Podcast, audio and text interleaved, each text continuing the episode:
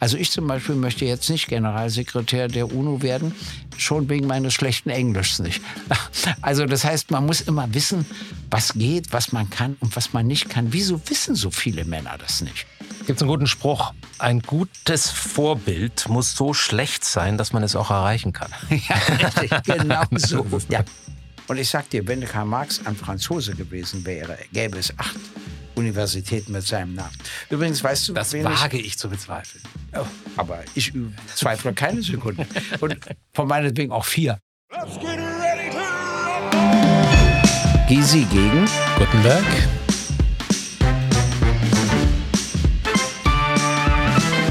Gysi gegen Gutenberg. Der Deutschland-Podcast. Gysi gegen Gutenberg. Einen schönen guten Tag, liebe Zuhörerinnen und Zuhörer. Sie sind wieder bei Gysi gegen Gutenberg. Ich freue mich, wenn Sie wieder dabei sind. Ich freue mich natürlich auch, wenn welche erstmalig dabei sind, die dann hoffentlich auch dabei bleiben. Und wir sprechen heute über ein ganz wichtiges Thema, nämlich über Idole.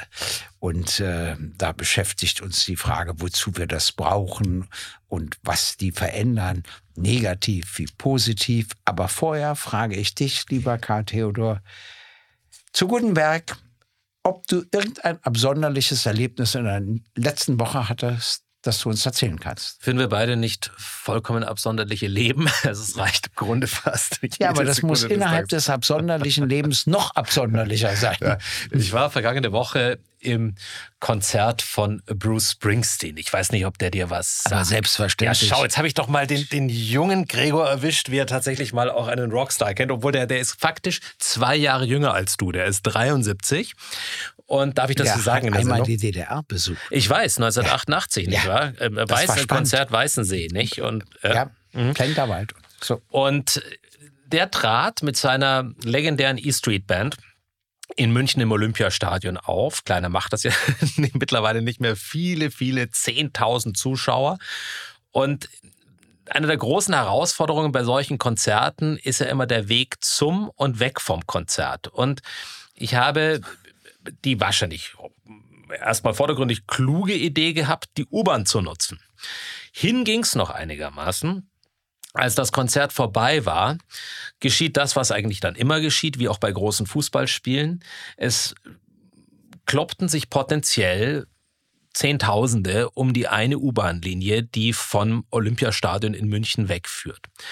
Und das ist ja so ein Moment, der meistens die schlimmsten und widerlichsten Elemente im menschlichen Leben hervorkehrt, wenn es darum geht, sich den Weg frei zu boxen hin zu der U-Bahn-Tür und möglichst dann auch alles, was man vorher noch an Fröhlichkeit mitgenommen hat, aus dem Konzert schwindet in Lichtgeschwindigkeit. Die Münchner nicht doof haben als U-Bahn-Sprecher am Bahnhof eingesetzt einen Zeitgenossen, der absolut kabarettreif war, der mit einem blöden Spruch nach dem anderen die Menschen darauf hingewiesen hat, wie, wie beschränkt sie sind, wenn sie sich benehmen wie normale Menschen, sondern das Ganze mit einem bayerischen Tonfall versehen hat, der sich auch gewaschen hatte. Und das führte dazu, dass die Menschen wirklich in schallendes Gelächter ausgebrochen sind, sich benommen haben und es war der geordnetste U-Bahn Abgang. Abgang, den ich je erlebt habe. Und da kann man nur sagen, Berlin und andere Städte, hier könnt ihr ausnahmsweise mal von den Bayern lernen. Ja, fantastisch. ja, also kommen wir zu unserem heutigen Thema. Die erste Frage ist, warum suchen sich viele Menschen ein Vorbild oder man kann ja auch früher sagte man Abgott, eine Ikone, ein Götzenbild, ein Held, aber bleiben wir bei Vorbild. Ich glaube, das liegt daran, dass man sich irgendwie orientieren will, dass man sagt, ich möchte vielleicht so werden wie er. Das kann erstmal was Positives sein. Aber auch Verbrecher haben Vorbilder. Oh ja. Äh, auch Terroristen haben Vorbilder. Und die richten sich danach. Da kann es dann wieder ganz negative Züge bekommen. Was mich interessiert ist, in welchem Alter, kannst du dich noch erinnern, hattest du das erste Mal ein Vorbild, wo du dir gesagt hast, ach so möchte ich eigentlich werden? Hm. Also zunächst ist Vorbilder zu haben wahrscheinlich etwas höchst Menschliches. Die Frage ist, wird man später von Vorbildern gelenkt, also von dem Gedanken an Vorbilder, oder wird es etwas, was man sich situationsbedingt aussucht? Ich neige eher zu letzterem. Also ich habe jetzt nicht die drei Persönlichkeiten, die ich jetzt als meine großen Lebensvorbilder bezeichnen würde. Zu deiner Frage. Wahrscheinlich ging es mir wie fast jedem Kind, das das Glück hat, Eltern zu haben oder seine Eltern erleben zu dürfen, das erste Vorbild, das sich im Leben herausbildet für ein Kind, das ja, wir Menschen sind ja im Gegensatz zu Tieren zunächst einmal nicht sofort lebensfähig oder alleine lebensfähig, sind im Zweifel die Eltern, ist dann der eigene Vater. Und das zu einem Zeitpunkt, wo auch die Schwächen der eigenen Eltern einem noch gar nicht so bewusst werden, sondern das geschieht dann meistens später, manchmal mit entsprechender Wucht.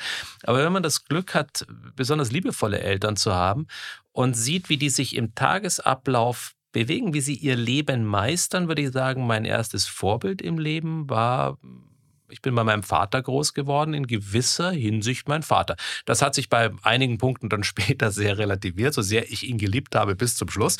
Aber mein erstes Vorbild im Leben, ja, glaube ich, war mein Vater. Dann gibt es einen Zeitpunkt, wo man als Kind beginnt, ein Vorbild in einem Fußballspieler zu sehen oder in einem Habt ihr ja auch gelesen. Karl May, ähm, ähm, Old Shatterhand oder der andere hat sich dann für Winnetou entschieden. Heute darf man sich ja nicht mal mehr für Winnetou entscheiden. Nicht? Das geht ja auch nicht mehr, ohne sofort Ärger zu haben.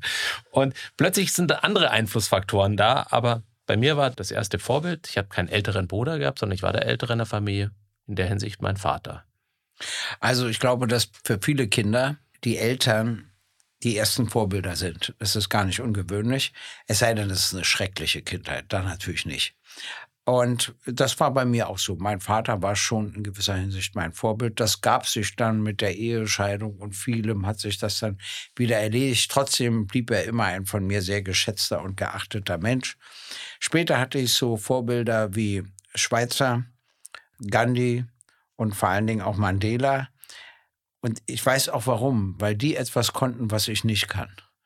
Also Mandela war die Großzügigkeit in Person 27 Jahre unschuldig gesessen. Ich könnte danach nicht so verzeihen wie er. Schweizer hat sich eingesetzt für die Menschen in der dritten Welt mhm. und hat ganz vieles ermöglicht. Gandhi hat versucht, uns Frieden zu predigen durch seine eigene Art zu leben. Und das stelle ich fest, ähm, dass viele sich immer Vorbilder suchen, und zwar nach dem Motto, dass die etwas können, was sie selbst nicht können, um sozusagen sich auch ein bisschen zu ärgern über eigene Mängel, die man hat, äh, die man nicht erreichen kann. Aber ich finde, das geht alles. Hattest du solche Vorbilder nicht, sondern immer wirklich nur situativ? Insbesondere nicht nur jetzt äh, Old Shatterhand. Du hast einen wichtigen Hinweis gegeben. Also es ist ja ein Bereich der Unerreichbarkeit da. Ähm, es ja. gibt ja diesen, ich glaube, irgendjemand hat mal den Spruch gemacht, menschliche Vorbilder sind wie Geschwindigkeitsbegrenzungen. Sie werden gesehen, aber selten befolgt. Ja, ja das, das eine wunderbare Beschreibung.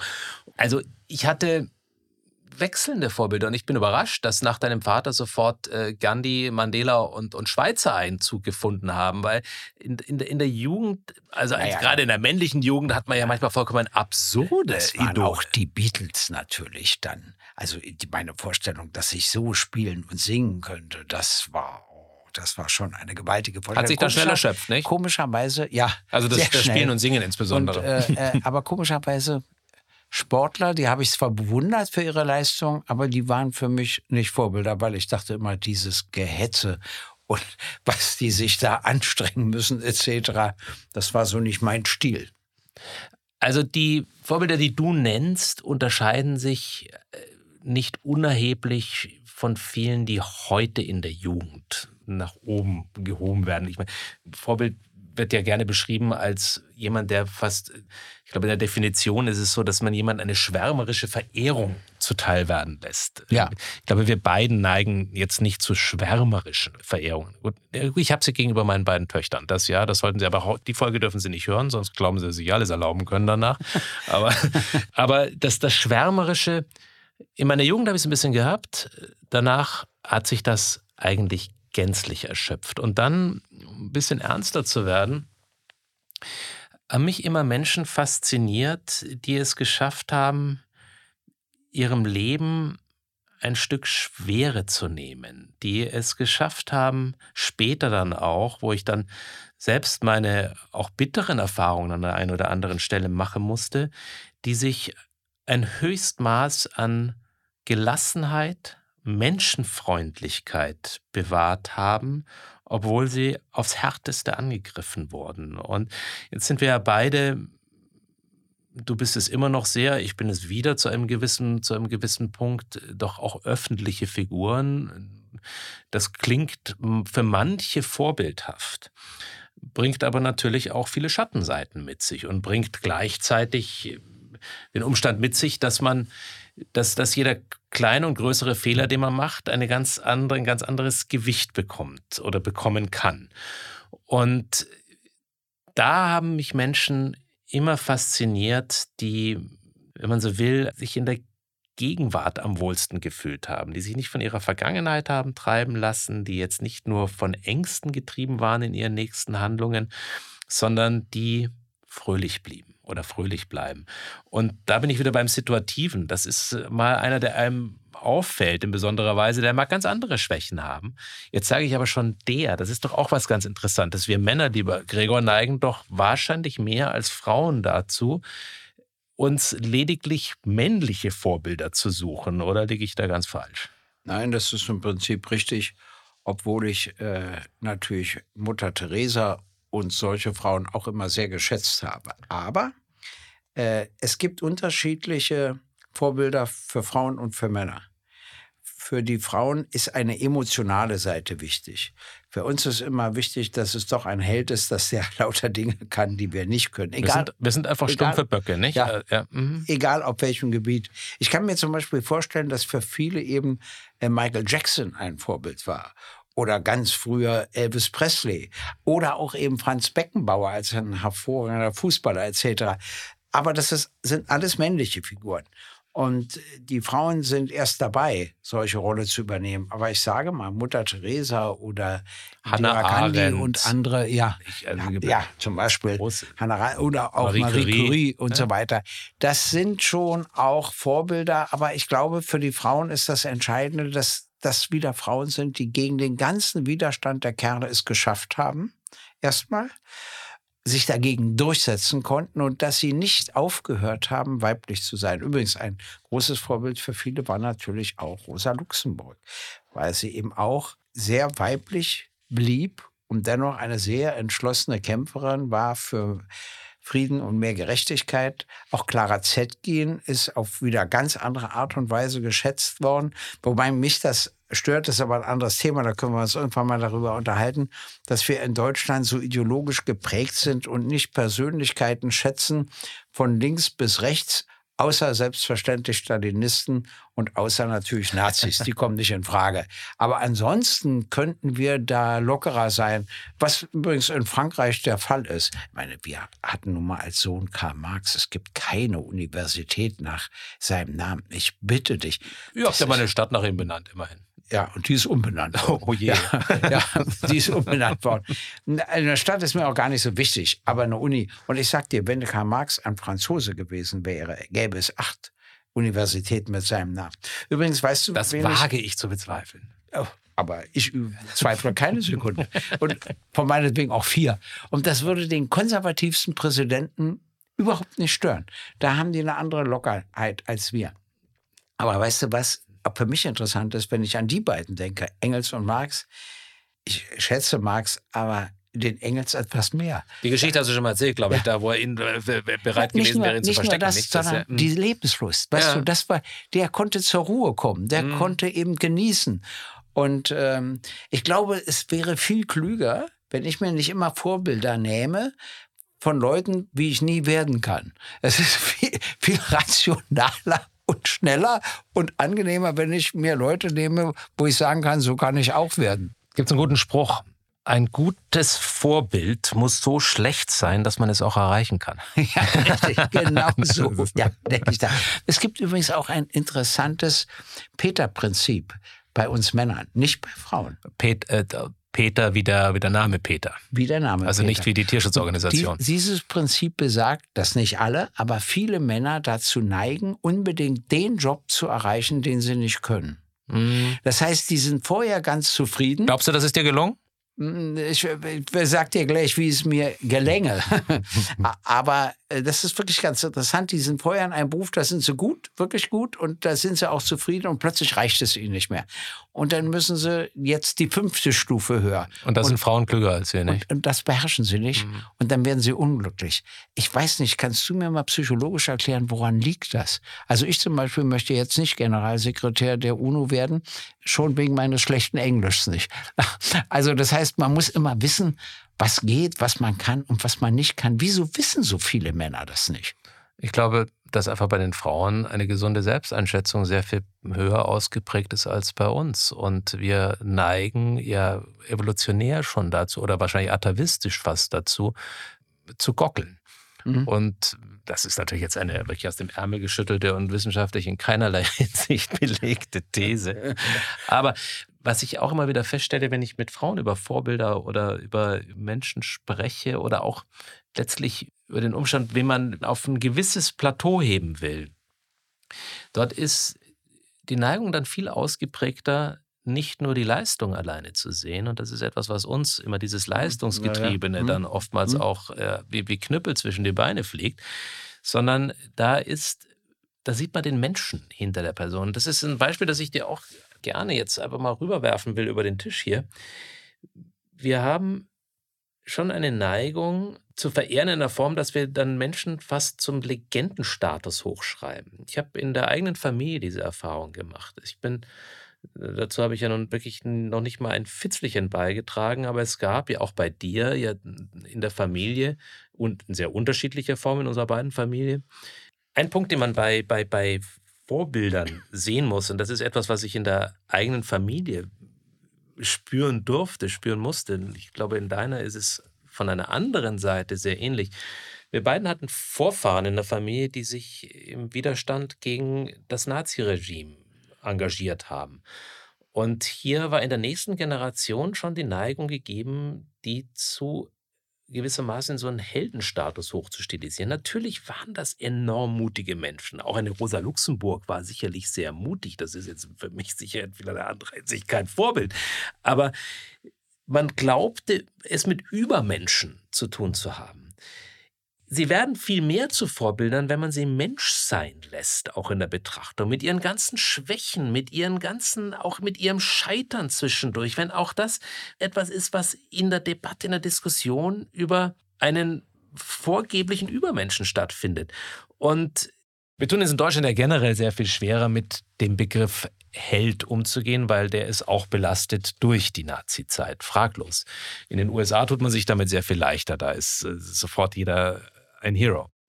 Die junge Generation unterscheidet sich heute etwas, glaube ich, von der Zeit, als wir als Jugendliche herumgehüpft sind, dahingehend, dass deren Vorbilder heute nochmal zusätzlich, wie man heute neudeutsch sagt, gepusht werden durch soziale Medien. Und viele dort sagt der Kim Kardashian was, sagt der Beyoncé was, sagen der Influencer wahrscheinlich etwas.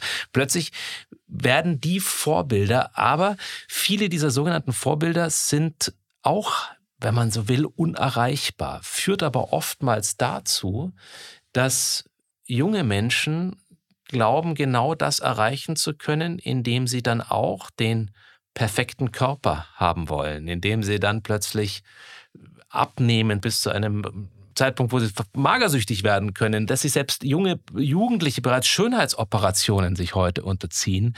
Ich meine, nachgerade absurd. Also da sieht man die Kehrseite heute auch der neuen Medien, wie sie völlig irreale Bilder zeichnen, aber eine Traumwelt schaffen, aus der das Entkommen immer schwieriger wird, nicht wahr?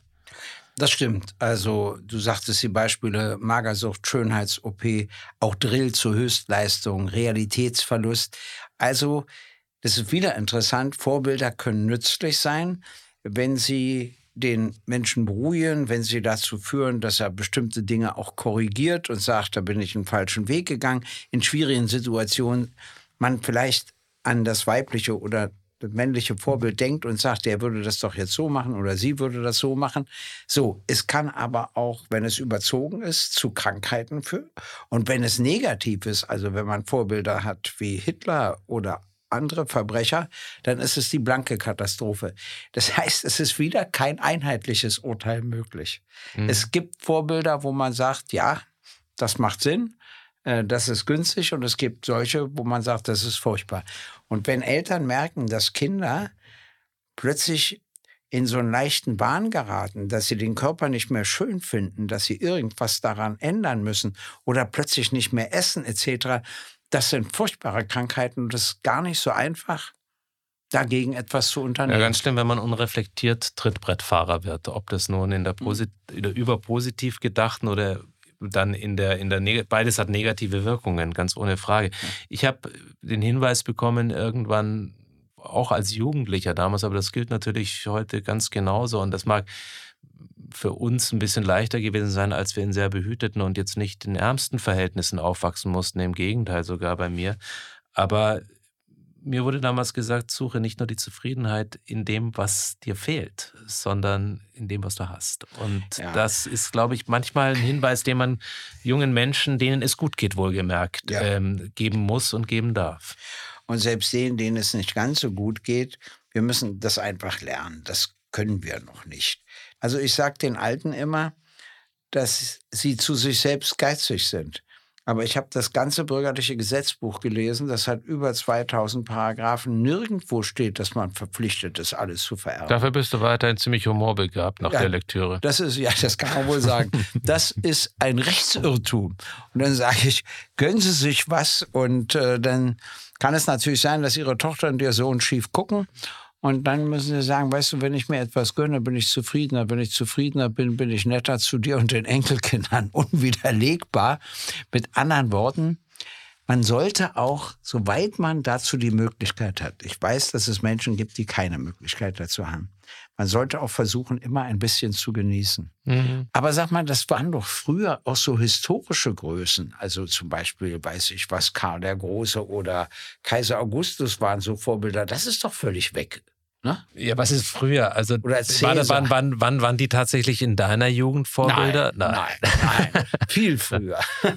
Das ja. habe ich bloß mal gelesen. Aber das, ja, das aber, das so ist, aber das ist ja durchaus nachvollziehbar. Also es wurde damals, haben sich ja Nachrichten nicht im Sekundentakt über irgendwelche elektronischen Geräte verbreitet, wie das heute der Fall ist, wo alles einen Hochglanz sofort ja. einholt, sondern war es im Zweifel der Minnesänger, der durch die langen Lande zog. Und der hat nicht vom Vorbild aus dem Nachbardorf oder aus dem gleichen Dorf gesungen, sondern er hat im Zweifel das Loblied über den Herrscher gesungen. Und so mag das ein oder andere Vorbild da entstanden sein. Das andere Vorbild wurde von der Kanzel herunter gepredigt, ob das immer nur klug war, was da kam, wer weiß, aber wenn du eine Woche hattest, wo du im Bergwerk unterwegs warst und dann plötzlich in einer strahlenden Kathedrale oder Kirche gestanden bist und dann hat dir jemand was erzählt, von den, wenn man so will, Übervorbildern wie Jesus Christus oder ein Augustinus oder andere. Jesus Christus war doch für zumindest alle Christen und Christen natürlich nicht für die Muslime und nicht für die Juden. Selbst Juden. dort wird er ja geachtet als Was? Prophet. Ja, aber Jesus, es stimmt. Ich will ja bloß wissen, Jesus Christus war das eigentlich für viele Christen und Christen das eigentliche Vorbild? Das könnte ich mir vorstellen bin ja sehr christlich aufgewachsen. Ich habe ja. mir damit schwer getan, weil auch das wieder so eine Überfigur ist, wo das Unerreichbare ja. wieder im Vordergrund stand. Und deswegen war es ein bisschen fast entmenschlicht, obwohl die Botschaft natürlich eine ganz andere ist. Aber wenn man als Kind damit konfrontiert wird, ist es schwer, darin ein sofortiges Vorbild zu sehen. Ich kenne aber andere, denen das sehr sogar so ging. Das hat natürlich dann auch was damit zu tun, dass man klug oder unklug in diese Richtung erzogen wird. Mir wurde das, wenn man so will, erspart. Ich glaube, einer hat aber boshaft gesagt, die besten Vorbilder sind die Menschen, die uns in Nachrufen vorgestellt werden. Das ist allerdings wahr. Aber ich dachte mal, ich bin dein Vorbild, aber das scheint gar nicht zu stimmen.